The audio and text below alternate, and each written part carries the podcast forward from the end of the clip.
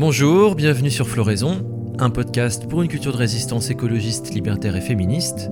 Je suis Lorenzo et je vous présente la mini-série de podcasts consacrée à The End of Patriarchy, la fin du patriarcat, féminisme radical pour les hommes, de Robert Jensen. Mais je viens de voir qu'on a reçu un message sur le répondeur Floraison. Bon bah on va écouter ça ensemble. Yes, salut l'équipe de Floraison, ici Charlie de Bretagne.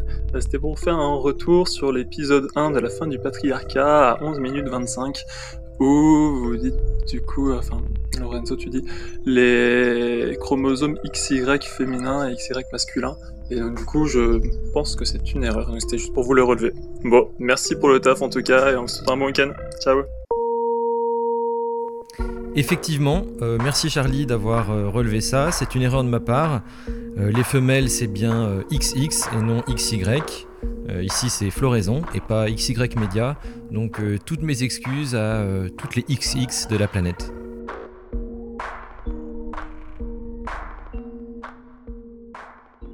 Dans le premier épisode, nous avons défini les principaux termes utilisés.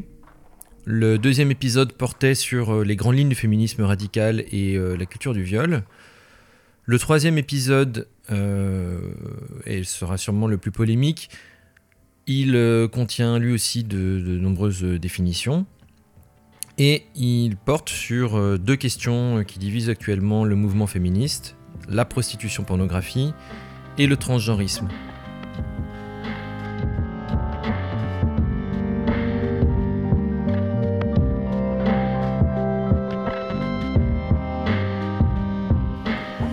Ce sont évidemment des sujets polémiques. Euh, les débats qui se jouent euh, entre, entre les différents courants du féminisme sont, euh, sont révélateurs des différentes positions. Entre d'un côté le féminisme radical et de l'autre plutôt les politiques queer. bon, je trouve ça important de l'aborder, même si c'est pas, pas par, par plaisir polémique, par plaisir de, de faire polémique et de de, bon, de prendre des positions euh, tranchées. Mais, euh, mais en fait, c'est des sujets qui soulèvent vraiment des questions importantes sur, euh, sur la société, sur la justice, sur l'égalité, sur la liberté, sur l'écologie. Tous ces sujets, toutes ces questions, je les trouve fondamentales, je les trouve cruciales à, l'analyse de la société actuelle et, et surtout à, ben, au projet de société vers lequel on, on aimerait aller.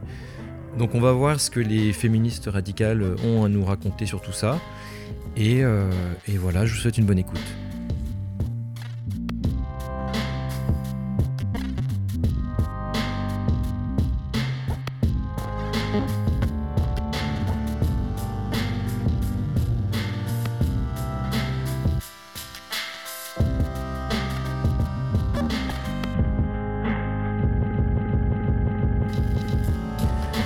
Chapitre 5 Prostitution et pornographie de profonds désaccords. Les discussions sur le viol présument que les femmes sont des êtres humains à part entière, qu'elles ont droit à la même dignité que les hommes, et que forcer une femme à avoir du sexe contre sa volonté est une violation de cette dignité. Bien que certains hommes s'opposent en pratique à ces principes, ils sont généralement plutôt approuvés par la culture dominante. Quant aux différents courants féministes, cette position fait l'unanimité.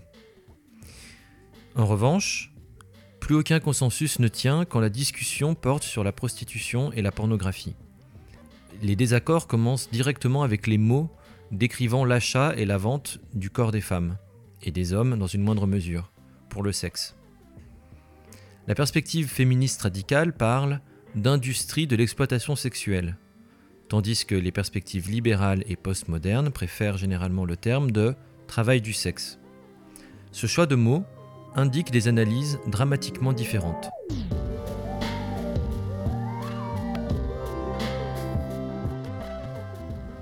Du côté euh, radical, la prostitution peut être comprise comme un élément clé du système patriarcal dans lequel les hommes tentent de contrôler les femmes et leur sexualité.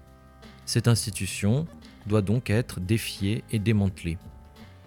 Du côté euh, libéral postmoderne, le travail du sexe peut être envisagé comme une activité professionnelle dans laquelle il est possible que les femmes s'engagent à leur avantage, Il doit donc être considéré comme n'importe quelle autre forme de travail, au nom des droits des travailleuses du sexe.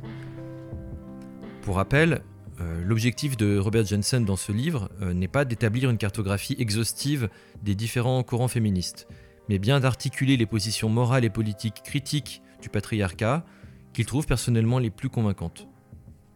Il ne cherche pas non plus à se dédouaner ou se positionner au-dessus du lot des hommes, moi non plus d'ailleurs. Lui aussi a été socialisé à la masculinité et, à ce titre, il en présente les travers.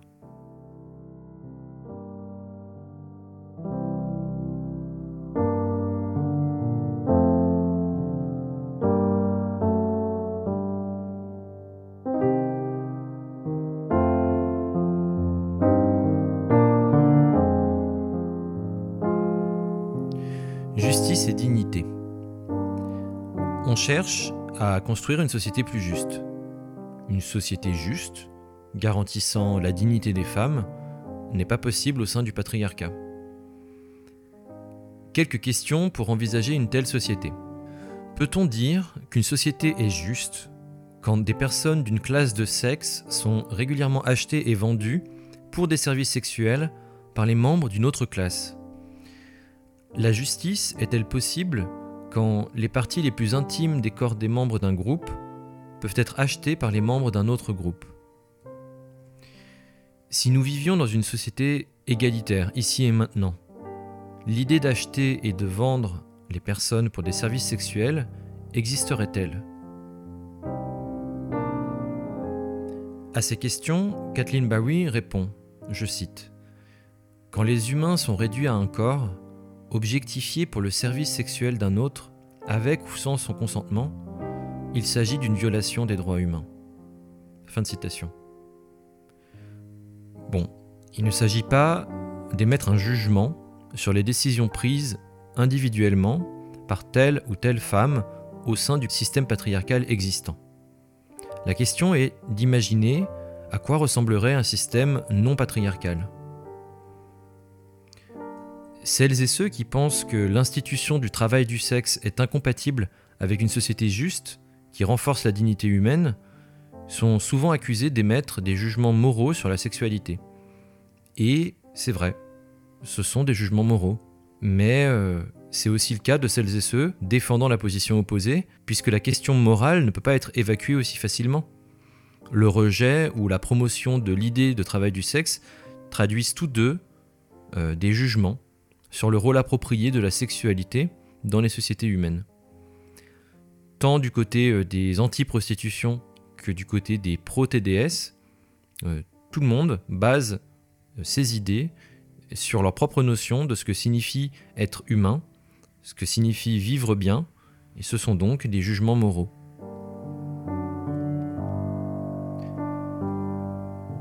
À quoi sert le sexe? C'est une question à laquelle Robert Jensen hésite à répondre de manière définitive. Selon la réponse religieuse conservatrice, le sexe n'est approprié que dans le cadre du mariage hétérosexuel classique et euh, de la reproduction. De l'autre côté, selon la réponse libérale, la plus commune, le sexe est propre à ce que chaque personne décide individuellement. Robert Jensen refuse de réduire les relations sexuelles à un simple élément essentiel de la reproduction d'un côté ou seulement comme source de plaisir de l'autre. Il considère ces deux réponses comme les deux faces d'une même pièce patriarcale. Pour lui, la sexualité peut jouer une variété de rôles plus importants, variables selon les périodes de la vie, les individus et les cultures. Il s'agit d'une pratique singulière où nous nous explorons nous-mêmes et euh, où nous créons des connexions intimes avec une autre personne. Nous, dans la sexualité, nous sommes vulnérables d'une façon rare, qui arrive rarement dans la vie quotidienne. Suggérer que le rôle central des relations sexuelles dans les sociétés humaines a quelque chose à voir avec l'amour, ce n'est certainement pas se limiter au mariage hétérosexuel religieux ou euh, aux comédies romantiques d'Hollywood.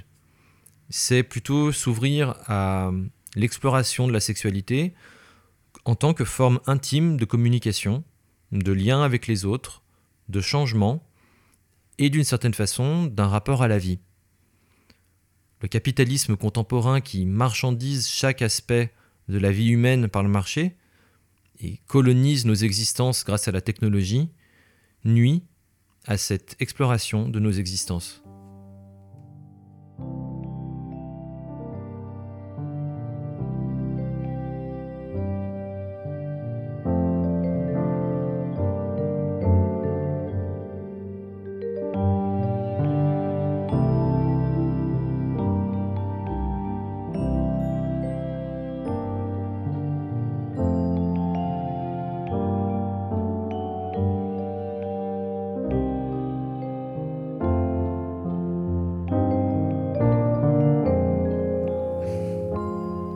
Travail et aliénation. Certains et certaines défenseuses du travail du sexe reconnaissent les conditions difficiles qu'on y subit habituellement. Mais le travail en lui-même au sein du capitalisme est une aliénation, une perte de contrôle de soi et de ses désirs au profit de la production capitaliste. C'est la définition de l'aliénation. Quelle est donc euh, la différence entre un travail sur une ligne d'assemblage à l'usine et euh, le travail du sexe? Bien entendu, capitalisme et liberté humaine sont incompatibles. Mais n'y a-t-il réellement aucune différence entre se louer à un patron exploitant notre esprit et notre corps afin de produire des biens et des services, et se louer à une autre personne qui nous paye pour pénétrer notre corps afin d'obtenir un plaisir sexuel? Dans la logique libérale marchande, tout se vaut du moment que le contrat est respecté une heure de production de biens ou une heure de passe, après tout, quelle différence du moment que le client paye. Mais dans une perspective féministe, peut-on vraiment déconnecter la marchandisation du sexe du contexte social de subordination sexuelle des femmes en considérant cette activité égale à une autre? Sur un plan euh, purement superficiel du droit du travail, Laurie Watson explique que la légalisation législation du travail du sexe n'est pas défendable. Je cite Si on applique les lois actuelles du travail à la vente et à l'achat du sexe, les actes intrinsèques à ce travail ne sont pas permis. Ils sont tout simplement incompatibles avec les lois de sécurité des travailleurs, du harcèlement sexuel et des droits civiques. Fin de citation.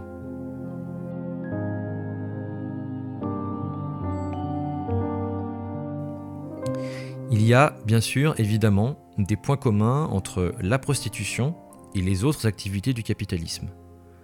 Les patrons exploitant les prolétaires sont motivés par leur propre profit, d'une façon qui nie l'humanité des travailleurs.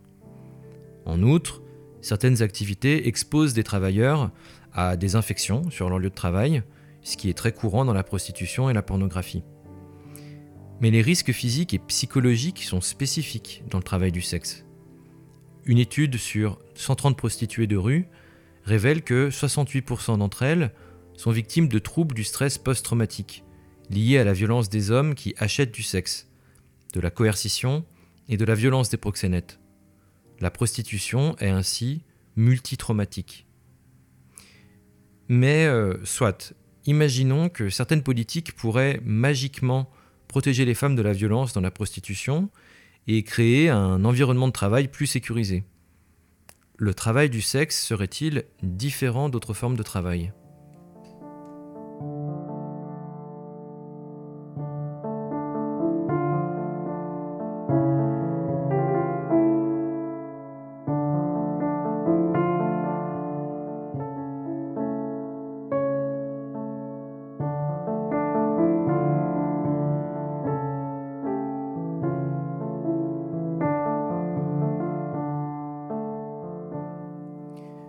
De prostitution.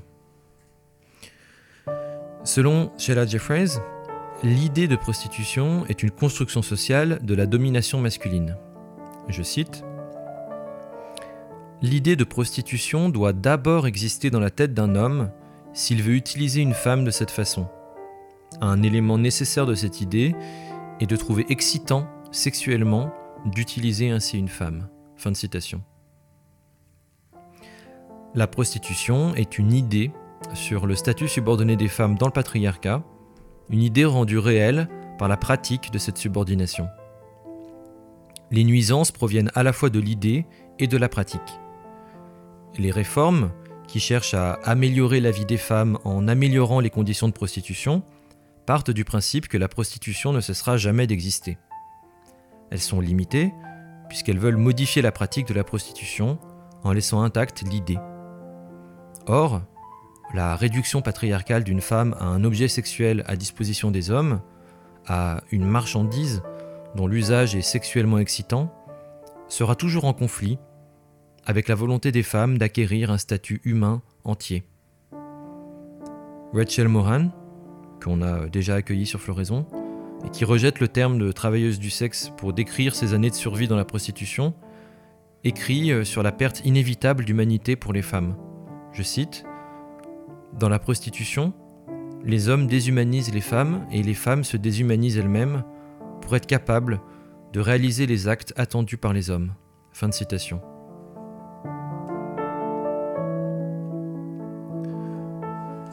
Swerf et putophobe. Le terme travail du sexe suggère que travailler dans la prostitution et la pornographie est semblable à un autre travail. Les féministes radicales utilisent plutôt euh, femmes prostituées ou femmes en situation de prostitution. Ces différences de termes traduisent une compréhension différente de la nature des décisions prises par les femmes.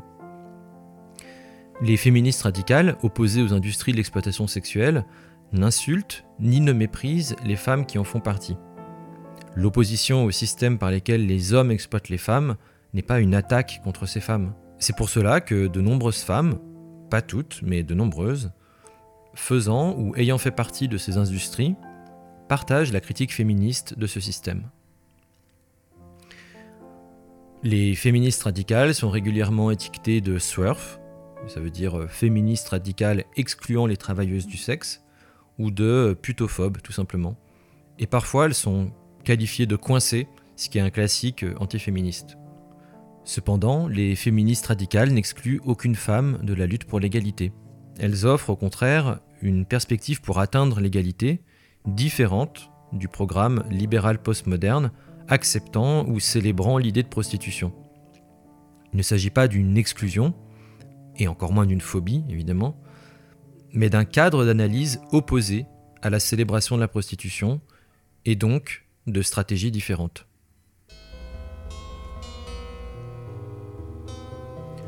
Conditions sociales. Une discussion pertinente sur les décisions prises par les individus nécessite de porter attention aux conditions dans lesquelles ces individus choisissent tel ou tel travail, telle ou telle activité. C'est-à-dire, euh, un, pas seulement les conditions au moment de la prise de décision, mais les conditions de leur vie qui ont mené jusqu'à ce moment. Et deuxièmement, pas seulement une liste des options qui leur sont disponibles d'un point de vue extérieur, mais leur compréhension subjective de ces options. C'est un fait, les femmes dans ces industries sont plus souvent victimes d'agressions sexuelles pendant l'enfance, plus précaires et moins éduquées que la population générale. Ces réalités influencent-elles les options des femmes Les victimes survivantes d'agressions sexuelles pendant l'enfance estiment souvent que leur valeur est conditionnée par leur capacité à donner du plaisir aux autres. Face à la précarité et aux faibles opportunités d'éducation, les alternatives semblent impossibles. Évidemment, chaque personne a son propre parcours, son propre vécu. Mais on s'intéresse aux schémas, et ces schémas révèlent des informations importantes sur les conditions dans lesquelles les femmes prennent leurs décisions, sur le contexte susceptible d'affecter ces décisions. Écouter. Alors après avoir écouté euh, tous les points de vue euh, différents et divergents, pas, euh, pas dans ce podcast-ci, mais voilà, un, peu partout, est-il possible de déterminer lesquels de ces points de vue sont les plus authentiques ou les plus représentatifs? Est-ce que c'est possible? Et en fait, il ne peut pas y avoir de réponse claire et définitive pour plusieurs raisons. Premièrement, les conceptions de ce que signifie bien vivre diffèrent dramatiquement d'une personne à une autre. Cependant, bien qu'il n'y ait pas une vérité unique sur l'expérience des femmes dans la prostitution et la pornographie, la société doit établir des règles et elles seront déterminantes pour la vie des personnes les plus précaires, des femmes, des migrantes. Deuxièmement, certaines femmes peuvent s'engager individuellement dans des stratégies d'accommodation avec la hiérarchie du genre, dommageables pour toutes les femmes, afin d'obtenir un avantage individuel. Le système est toujours en place, mais elles le manipulent à leur avantage en négociant leur situation. Et par ailleurs, pour compliquer encore plus la réflexion, les gens expriment souvent leur soutien pour un système dans lequel ils travaillent, puisque à ce moment donné, il est dans leur intérêt à court terme de le faire pour survivre ou rendre la journée plus facile à endurer.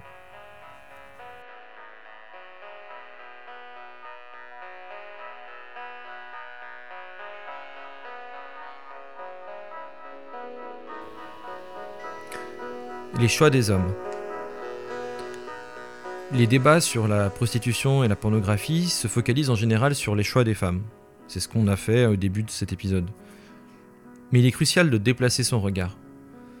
Alors que les décisions des femmes impliquées dans les industries de l'exploitation sexuelle sont complexes, les choix des hommes, eux, sont franchement simples. Les hommes, qui achètent les corps des femmes dans la prostitution et la pornographie, essayent souvent d'éviter les questions dérangeantes sur les raisons de leurs actes, en déclarant que les femmes choisissent librement cette occupation. Les hommes se prémunissent ainsi de l'introspection par trois déclarations menant à une conclusion confortable. Premièrement, les femmes sont dans la pornographie par choix. Deuxièmement, elles sont bien rémunérées. Et troisièmement, celles qui restent pauvres s'en sortent quand même bien, puisqu'elles sont payées pour être baisées, donc c'est de l'argent facile. Et conclusion, j'ai pas besoin de réfléchir aux raisons de mes actes. Même si ces trois affirmations étaient exactes, et c'est loin d'être le cas, en quoi cela éliminerait le besoin de réflexion critique de la part des consommateurs de pornographie? Ces gens sont des acteurs moraux, et ils doivent évaluer les conséquences de leurs actes. Commençons égoïstement par les effets de la pornographie sur les hommes. Quand on obtient un plaisir sexuel régulier grâce au spectacle de femmes dominées et euh, dégradées sexuellement, qu'est-ce que cela dit de nous-mêmes? Pourquoi ignorons-nous les nombreux témoignages de femmes blessées par cette industrie? Il est évidemment difficile de reconnaître que nous avons été socialisés à érotiser la domination, ce qui a des implications sur notre identité, en plus des conséquences évidentes sur les femmes. Lorsque nous utilisons les femmes dans la pornographie et la prostitution pour notre plaisir personnel, même si nous peinons à l'admettre, nous approuvons une idée. C'est pour ça que les femmes sont faites, pour être baisées. Refuser d'acheter ou de vendre la sexualité des femmes, c'est montrer qu'on considère les femmes comme des êtres humains à part entière, qu'on reconnaît leur droit à la dignité et qu'elles n'existent pas pour satisfaire notre désir sexuel. Faire ce choix, c'est également indiquer que nous pensons être des êtres humains à part entière, nous aussi. Pour clôturer euh, cette partie du podcast sur la prostitution et la pornographie, une adresse aux anarchistes de sexe masculin. Compagnon, camarade, si une camarade précaire est dans le besoin, ne cherche pas à tourner la situation à ton avantage à obtenir ses services sexuels contre ta pseudo-solidarité. Ne va pas l'exploiter en te cachant derrière tes discours de prophèmes hypocrites. Ne profite pas égoïstement de sa misère. Considère-la plutôt comme une égale, comme ton égale. Arrête de penser à ta queue. Sois digne. Aide-la matériellement, sans attendre qu'elle te suce en échange. Elle a froid? Ouvrez un squat. Elle a faim? Allez braquer un grand magasin. Vole aux riches sabote le système, casse les machines, bloque tout si ça te chante. Mais par pitié, compagnon, par pitié, range ta bite.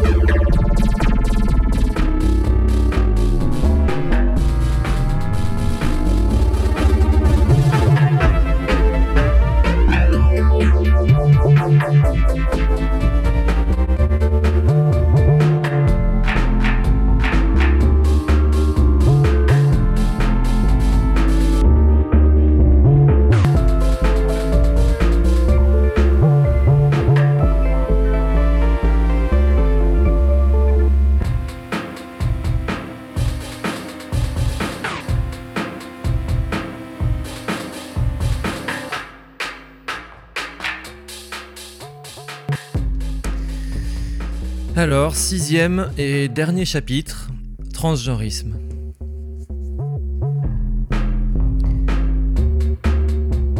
Les débats sur l'idéologie du mouvement transgenre sont aujourd'hui parmi les plus intenses émotionnellement et révèlent les différents concepts de patriarcat entre le féminisme radical d'un côté et le féminisme libéral postmoderne queer de l'autre.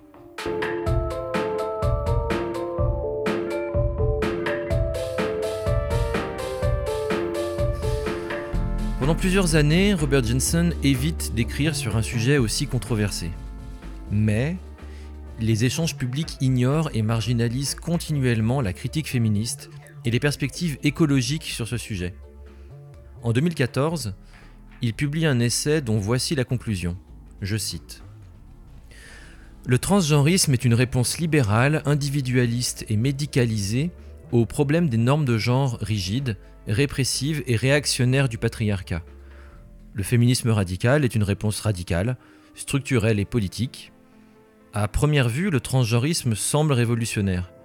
Mais le féminisme radical propose une critique plus profonde de la dynamique de domination-soumission au cœur du patriarcat et un chemin de libération plus prometteur.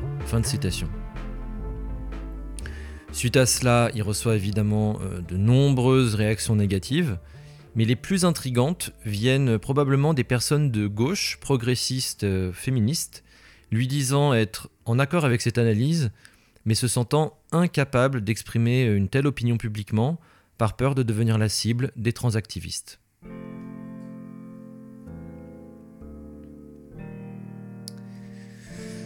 Avertissement, c'est toujours nécessaire et il peut être difficile de distinguer la critique d'une idéologie de celle des individus. Ce chapitre examine les idées à l'origine du mouvement transgenre et n'attaque pas les personnes qui s'identifient comme transgenres. Il ne contredit pas l'expérience des personnes transgenres, mais l'analyse servant à comprendre cette expérience.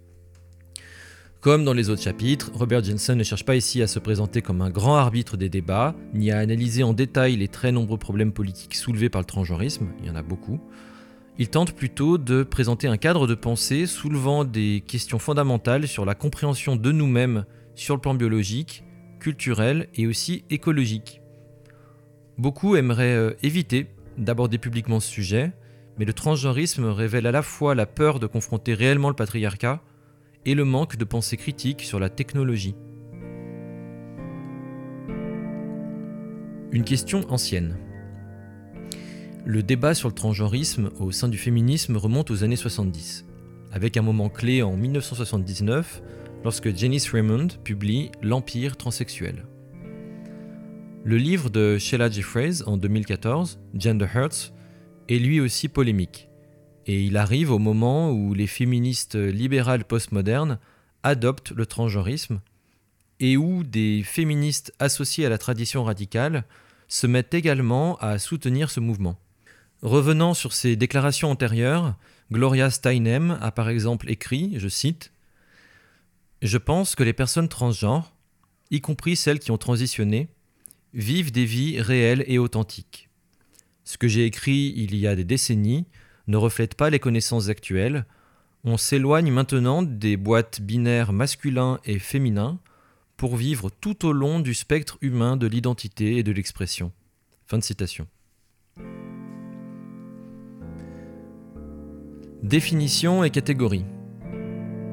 Pour la clarté, pour la concision, les termes communs du mouvement transgenre sont utilisés ici, même s'ils posent un certain nombre de problèmes, à commencer par leur postulat de base. Tout d'abord, il est important de distinguer conditions intersexes et transgenrisme pour éviter la confusion. Comme la principale organisation intersexe l'explique, je cite, Les personnes qui s'identifient transgenres ou transsexuelles sont généralement nées avec des anatomies typiquement mâles ou femelles, mais se sentent comme si elles étaient nées, dans le mauvais corps. Les personnes aux conditions intersexes présentent une anatomie qui n'est pas considérée comme typiquement mâle ou femelle. La plupart d'entre elles reçoivent un suivi médical parce que les docteurs ou les parents ont remarqué quelque chose d'inhabituel avec leur corps. En revanche, les personnes transgenres ont une expérience intérieure de l'identité de genre différente de la plupart des gens.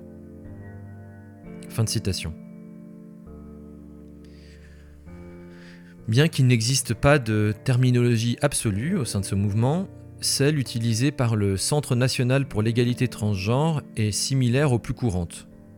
Définition de transgenre un terme pour les personnes dont le comportement, l'expression ou l'identité de genre sont différentes de celles généralement associées avec leur sexe assigné à la naissance. Et puis, euh, définition de un terme plus ancien pour les personnes dont l'identité de genre est différente de leur sexe assigné à la naissance, qui cherchent à transitionner de mâle à femelle ou femelle à mâle. Beaucoup rejettent ce terme parce qu'il est perçu comme trop clinique. Autre source, le manuel diagnostique de l'American Psychological Association. Ici, la catégorie pertinente est dysphorie de genre. Je cite, un terme descriptif général désignant le malaise affectif cognitif envers le genre assigné, mais plus spécifiquement défini comme une catégorie diagnostique. Fin de citation. Il se rapporte ainsi à, je cite, la souffrance qui peut accompagner l'incongruité entre l'expérience de soi, ou le genre exprimé et le genre assigné. Il remplace ainsi l'ancien terme trouble de l'identité de genre. Au sein du mouvement transgenre, tout le monde n'est pas d'accord avec le langage médicalisant et pathologisant, et certains s'y opposent d'ailleurs fermement. Cependant, toute personne soutenant les traitements médicaux comme réponse à la souffrance d'un individu accepte implicitement l'étiquette de trouble maladie ou condition. L'acronyme LGBT et ses variations regroupent les lesbiennes et gays avec les identités transgenres. Mais certaines différences clés ne devraient pas être ignorées. Alors que certains problèmes sont partagés, comme euh, la discrimination ou les menaces de violence, les lesbiennes et les gays ne militent pas pour que l'orientation homosexuelle soit une condition nécessitant un traitement médical. Quand les lesbiennes et les gays ont rejeté l'étiquette de maladie mentale, ils et elles n'ont pas cherché à redéfinir l'homosexualité comme un problème médical. Aucun traitement n'est nécessaire, seulement une fin des discriminations. De son côté, le mouvement transgenre considère cette option médicale comme appropriée. Par ailleurs, si tout le monde comprend ce que signifie l'homosexualité, même ceux qui s'opposent aux droits des gays et lesbiennes, on ne peut pas en dire autant à propos des revendications transgenres.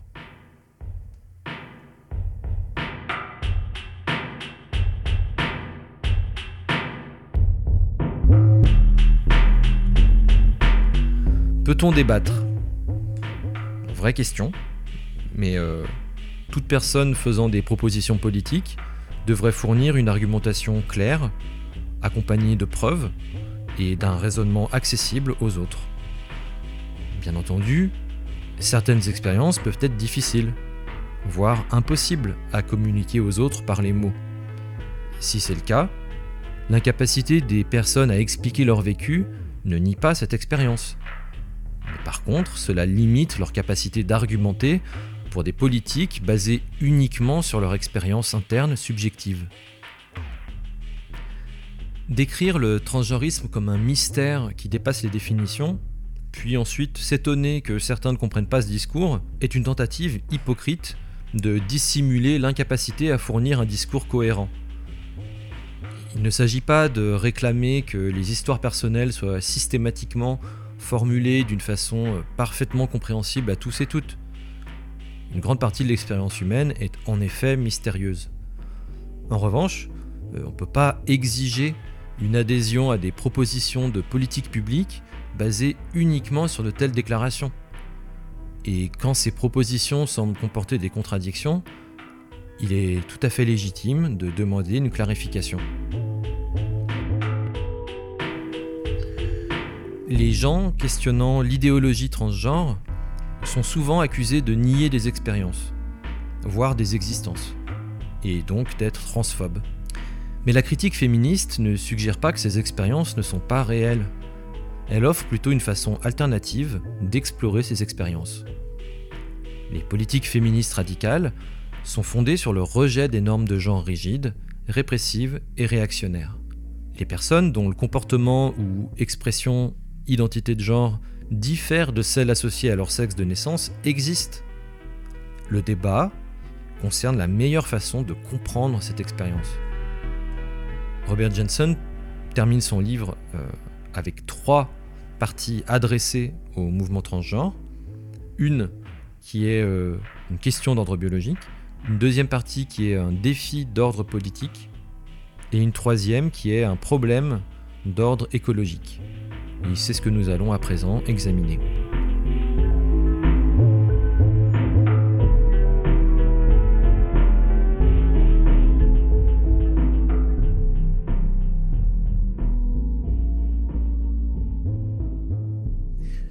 Question biologique.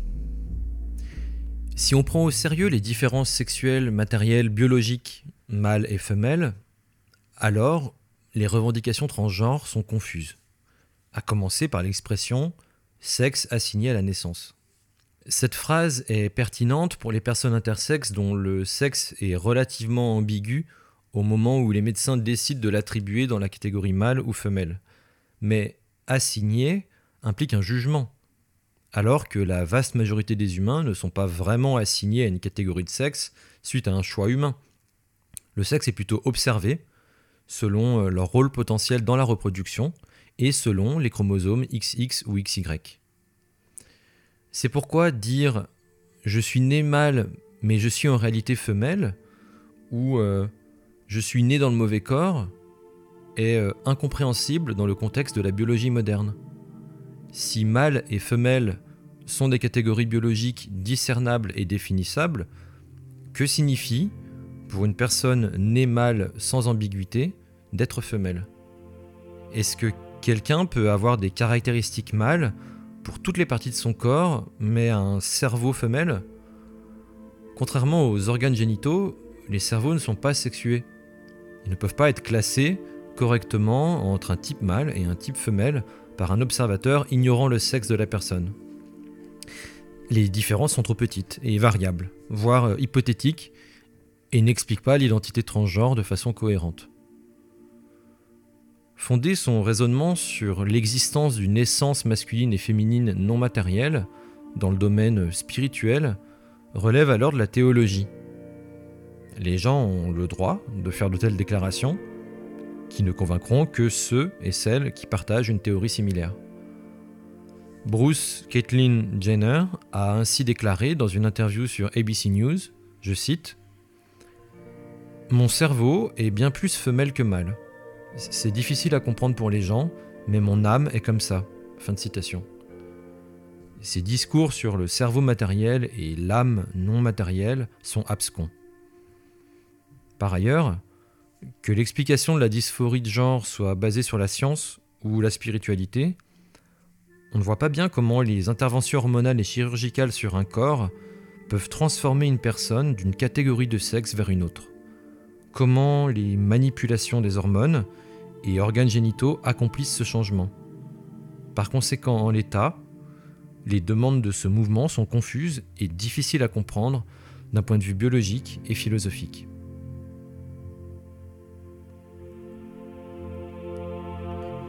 Défi politique.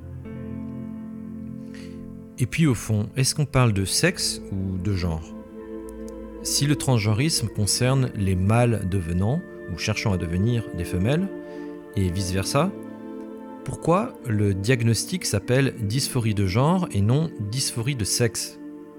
Les revendications suggèrent que ces personnes ne sont pas seulement inconfortables avec les normes de genre auxquelles elles sont censées se conformer, mais que d'une certaine façon, l'essence de ces personnes est en décalage avec certains aspects du corps. Y aurait-il des caractéristiques essentielles mâle-femelle menant à la mauvaise classification d'un sexe d'une personne?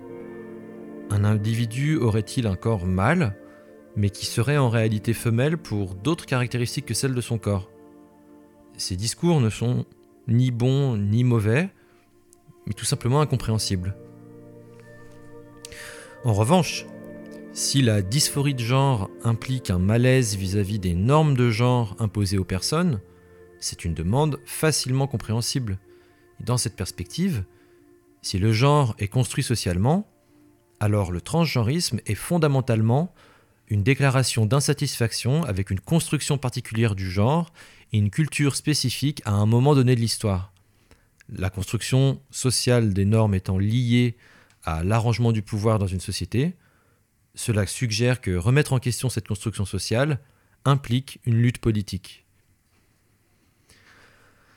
Les humains créent du sens et des histoires à partir des différences biologiques mâle-femelle et inventent les catégories sociales masculin-féminin, homme-femme, mais il n'y a pas une seule et unique façon de les créer. C'est pourquoi euh, Robert Jensen lance un défi au mouvement transgenre, celui d'adopter la tradition de résistance au patriarcat propre au féminisme radical. Un élément majeur de cette tradition consiste à rejeter les normes patriarcales de genre, notamment euh, les injonctions faites aux femmes, leur demande de constamment se présenter comme attirantes pour les hommes et à leur service sexuel, selon les termes des hommes. Le genre dans le patriarcat est un système qui établit et renforce l'inégalité au service de la violence masculine institutionnalisée. Résister à ces normes plutôt que de s'en accommoder, ce n'est pas passer d'une catégorie de genre à une autre, mais plutôt, grâce aux actions individuelles et collectives, refuser ces contraintes quand c'est possible, et s'identifier à un mouvement qui cherche à abattre le patriarcat. Les hommes revendiquant l'identité d'une femme, et vice-versa, aident à renforcer la rigidité des normes de genre en suggérant que changer de catégorie, passer d'une catégorie à l'autre, est la réponse adaptée au malaise créé par ces normes. Ce n'est pas une réponse politique opposée à l'ordre patriarcal, mais renforçant son idéologie. Une autre réponse éventuelle est le refus d'être catégorisé comme homme ou femme, et de créer une multitude d'identités comme euh, non-binaire, gender fluide, gender queer, etc.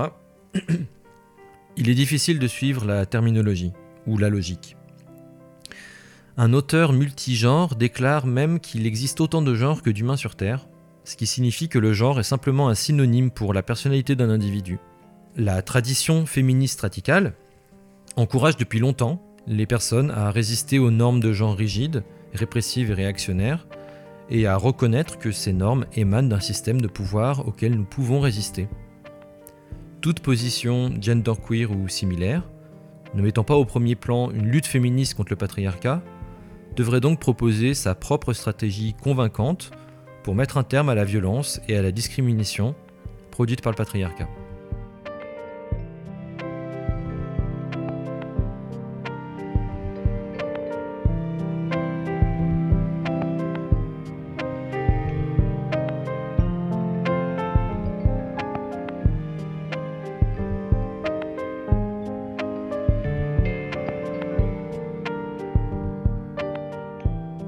Et enfin, problème écologique. Robert Jensen soulève un problème concernant le transgenrisme qui devrait intéresser toute personne sensible à l'écologie.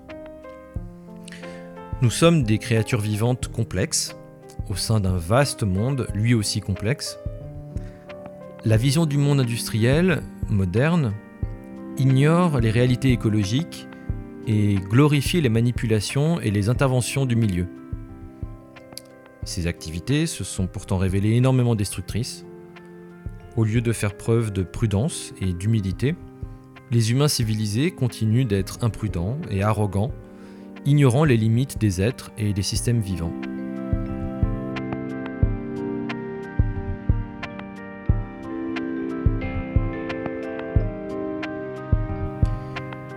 Le désastre écologique en cours devrait nous alerter sur le fondamentalisme technologique c'est-à-dire la croyance selon laquelle l'utilisation d'une haute technologie de plus en plus énergivore et sophistiquée est systématiquement une bonne chose, et que tous les problèmes causés par cette technologie seront résolus par encore plus de technologie. Les technologies devraient au contraire être prudemment évaluées sur la base de leurs effets, prévisibles et imprévisibles, sur les communautés humaines et le monde non humain, en gardant à l'esprit les limites de notre connaissance.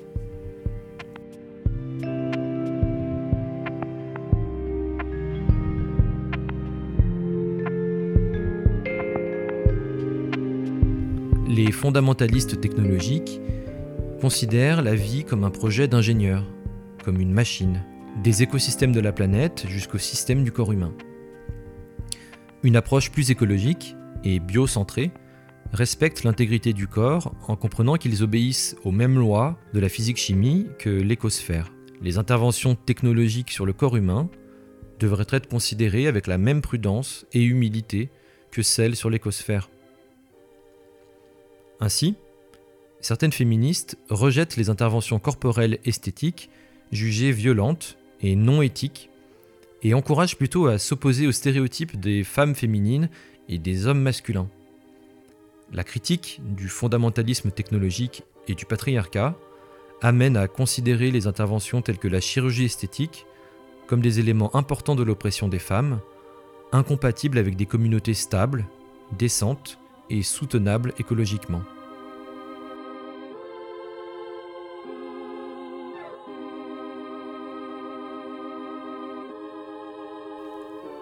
Dans son ensemble, le mouvement transgenriste fait la promotion des thérapies hormonales et des chirurgies dites de réattribution sexuelle, avançant qu'elles ne devraient pas être questionnées mais considérées comme des soins nécessaires. Les résultats positifs de ces traitements sur les patients sont très mitigés. Mais, même en imaginant que les chirurgies de réattribution sexuelle sur les patients sont positifs pour la majorité des patients, reste la question des implications d'une procédure qui détruit les tissus sains au lieu de réparer des membres malades ou endommagés. Vu la liste interminable des interventions corporelles dans le catalogue des transitions, je ne vais pas faire la liste ici, on n'a pas la place, on peut véritablement parler d'une guerre contre le corps, en phase avec la guerre contre le vivant. Comme avec la chirurgie esthétique, on est en droit de se demander si les interventions médicales invasives sont le moyen le plus sain pour une société de s'occuper du malaise et de la détresse engendrée par les normes sociales.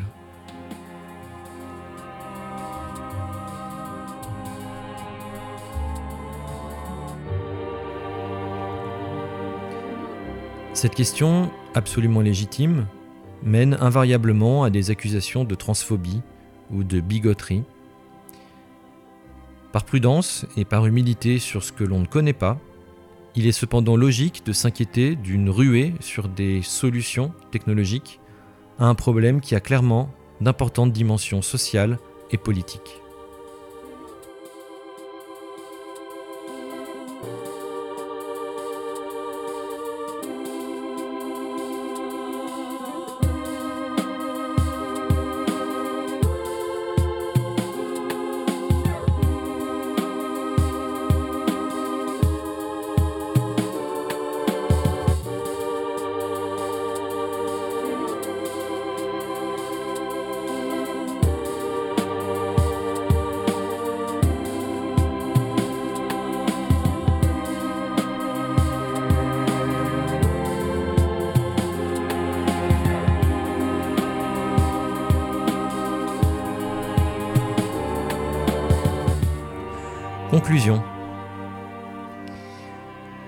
Comme nous l'avons vu, la conception dominante de la masculinité réclame des hommes qu'ils soient naturellement compétitifs et agressifs.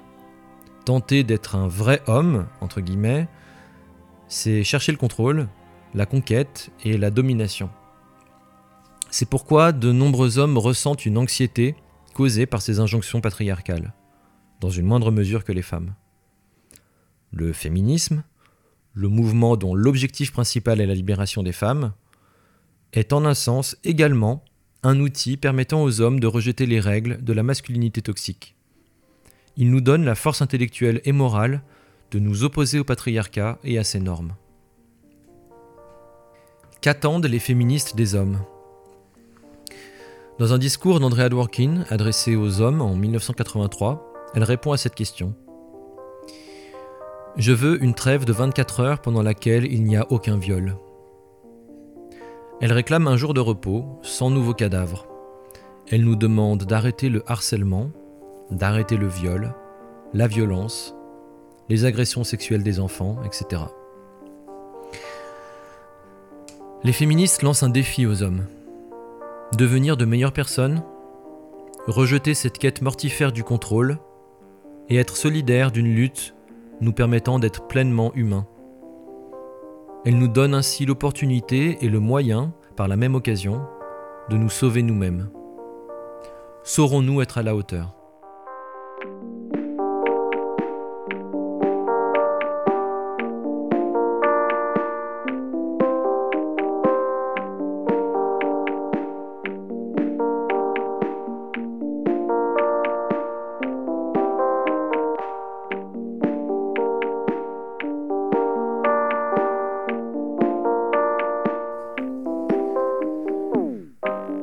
Voilà, c'est la fin de ce troisième et dernier podcast consacré à la fin du patriarcat de Robert Jensen. La version article est euh, disponible sur euh, Floraison Blog. Euh, n'hésitez pas à aller voir, puisqu'il y a aussi toutes les références qui accompagnent ce podcast.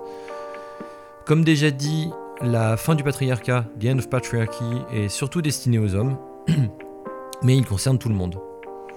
Si vous voulez aller plus loin, je vous conseille en restant sur Floraison, euh, Refuser d'être un homme de John Stoltenberg. Et euh, ça tombe bien, voilà, on a fait une fiche euh, de lecture. et il, est, il, existe en français, donc c'est possible de le lire pour les personnes qui ne sont pas anglophones.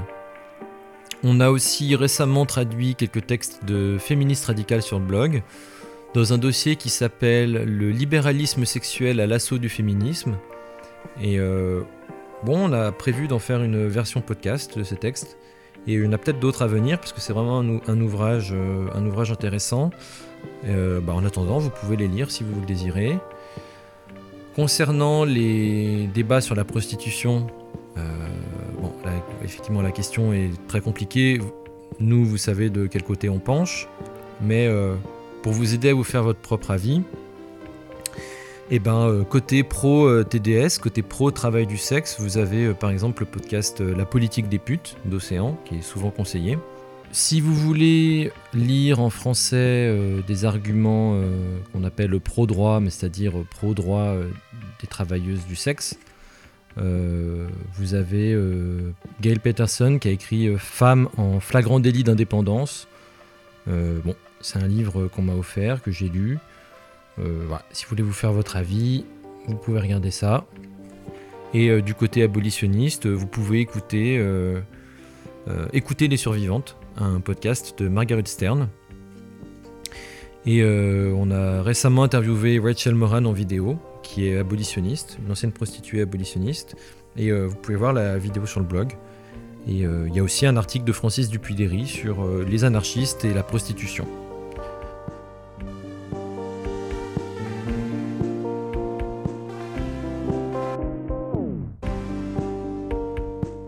Robert Jensen parle très peu de l'inceste dans cet ouvrage, euh, en tout cas de loin quoi. Et euh, à ce sujet, je vous conseille le podcast euh, Ou peut-être une nuit. faut s'accrocher. Et sur le transgenrisme, bah, je vous conseille les témoignages féministes du très bon podcast Rebelle du genre. Voilà, on met tous les liens sur l'article lié à ce podcast. Merci d'avoir écouté jusqu'ici. Euh, partagez-le si ça vous a plu. Ni Dieu, ni Maître, ni Marie. Vive la liberté et vive l'anarchie.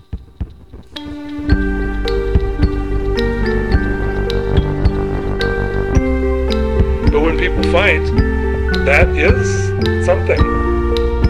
It does grab the attention, and it should, because it's real stuff. It isn't just this symbolic game of, oh, it makes me feel good, I have my sign and stuff. Well, I don't care about that. Not ineffective. I would much rather have a nice, polite, peaceful, nobody is put in danger, nobody gets hurt, no one gets arrested, nobody gets hit on the head by a cop, and not even a window is broken. Ideal, except it doesn't work that way. Des violences, c'est celle que mon frère a subie. Aujourd'hui, la France est dans un délit de justice. On n'a pas le droit, on n'avait pas le droit de tuer mon petit frère. Mon frère n'avait pas le droit de mourir le jour de ses 24 ans. Ça fait deux ans que mon frère a été tué. Les gendarmes n'ont toujours pas été mis en, mis en examen. C'est cette violence-là qu'il faut dénoncer. La violence appelle à la violence. Nous sommes devant les systèmes les plus puissants qui sont l'État et la justice qui ont déclaré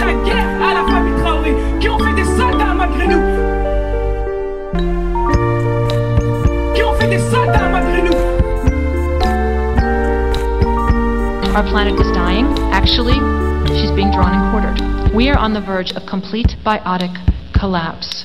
And that is 500 million years of evolution gone. We are out of soil, we are out of species, and we are out of time.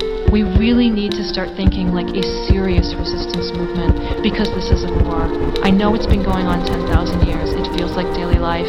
The lights are on, the cupboards are full, but this is a war. And if anyone is left to look back 100 years from now, they are going to wonder what the fuck was wrong with us? That we didn't fight like hell when our planet was going down. Now you love something or you wouldn't be here. Whatever you love, it is under assault. Love is a verb. We've got to let that love call us to action.